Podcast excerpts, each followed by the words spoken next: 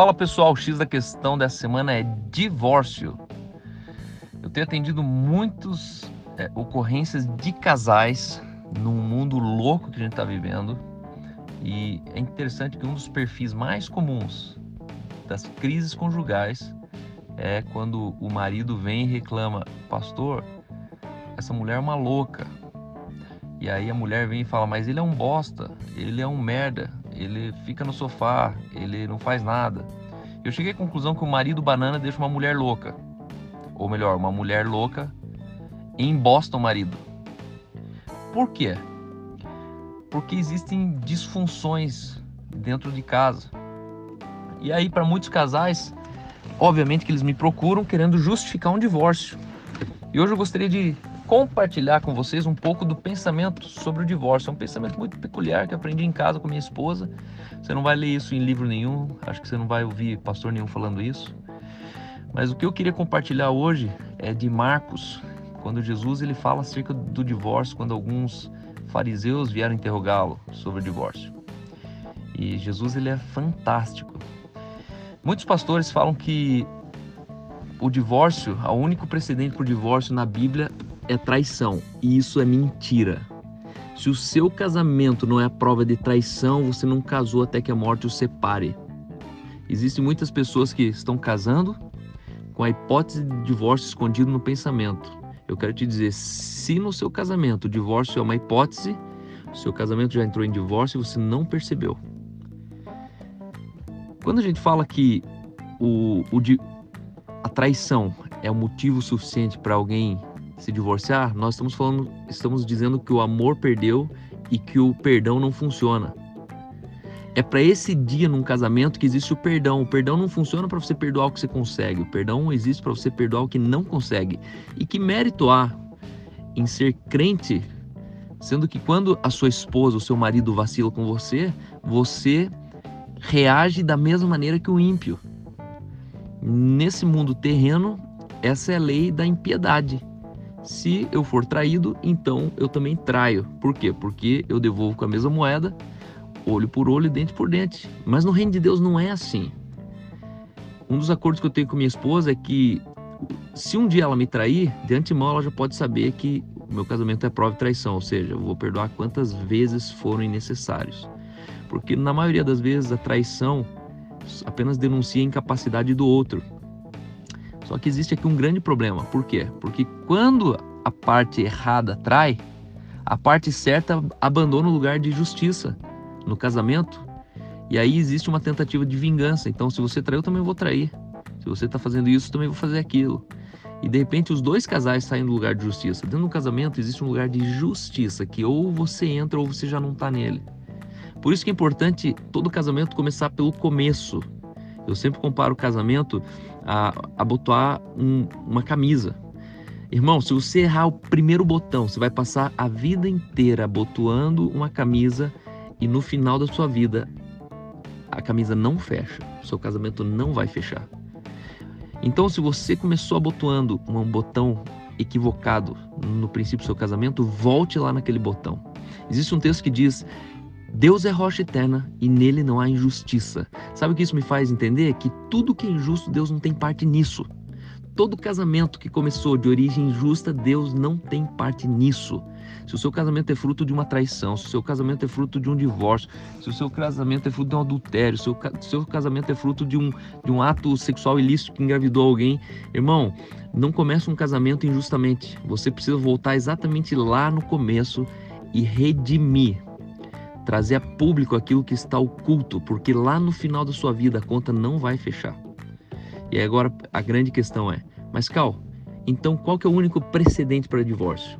Dentro da minha perspectiva, essa não é uma teoria, isso não é uma teologia, isso é minha opinião, a minha convicção, o que norteia a minha casa com minha esposa hoje.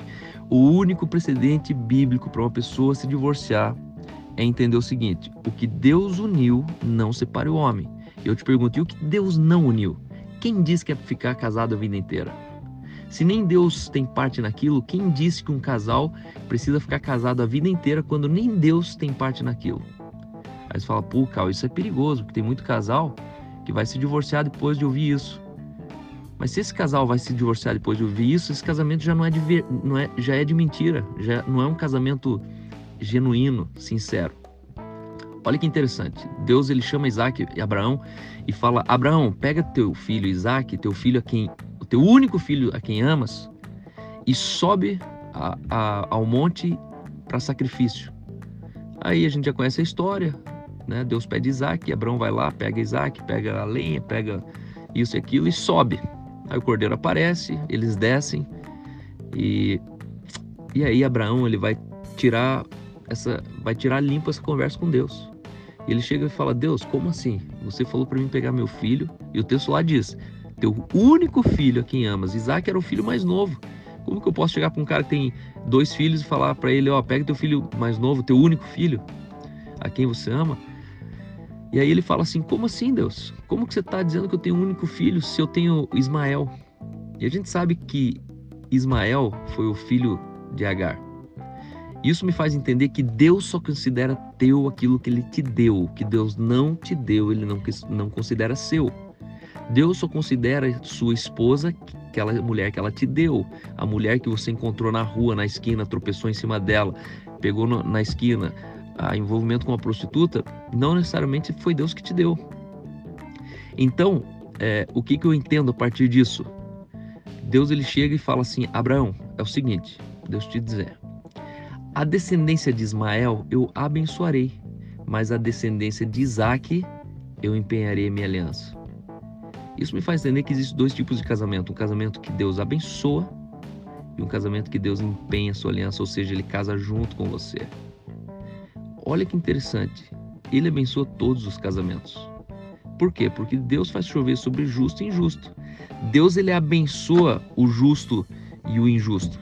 Então, isso me faz entender que o seu casamento fundamentado na justiça de Deus, quando você começou pela justiça de Deus, isso torna Deus casado com você. É ele que sustenta o seu casamento. Assim como um casamento onde ao, alguma fraude, houve uma. uma foi, um, foi um caminho. É, houve um, um atalho, um casamento criado em cima de um atalho, em cima de um, de um instinto, em cima de uma atitude equivocada de injustiça. Deus não pode ter parte nisso. Então, eu quero deixar para vocês aqui essa reflexão. Se concentre em quem Deus uniu e o que Deus não uniu. Deus não tem compromisso em abençoar ou em sustentar isso. O divórcio tem sido uma, um dos assuntos onde a igreja mais tem enfermado. Porque não basta você chegar para uma pessoa e falar assim: não, se você divorciar é pecado. Não é bem assim. Cada caso é um caso. E os fariseus chegaram e falaram assim: mas Jesus, é, Moisés entregou carta de divórcio para eles. Quando eles traíram, Moisés deu carta de divórcio. Jesus olha e fala assim: foi por causa da dureza do coração deles, mas não é assim desde o princípio. E aí Jesus ele reposiciona protótipo original de Deus. Deus ele falou: Adão, deixa a casa de pai e mãe e se une à sua esposa. Adão não tinha pai, Eva não tinha pai, Adão não tinha sogro e sogra, Eva não tinha sogro e sogra. Como que Deus fala para Adão deixar pai e mãe se Adão não tinha pai e mãe? É porque Deus criou o protótipo antes dele criar todo o resto. Então, tenha uma certeza, Jesus precisa ser parte do seu casamento. E se ele não é parte, se o seu casamento é fruto de uma fraude, volte lá, traga público e celebre uma nova aliança com a sua esposa. Um grande abraço, boa semana e espero que esse áudio possa te inspirar a você viver um casamento radical e um casamento de verdade.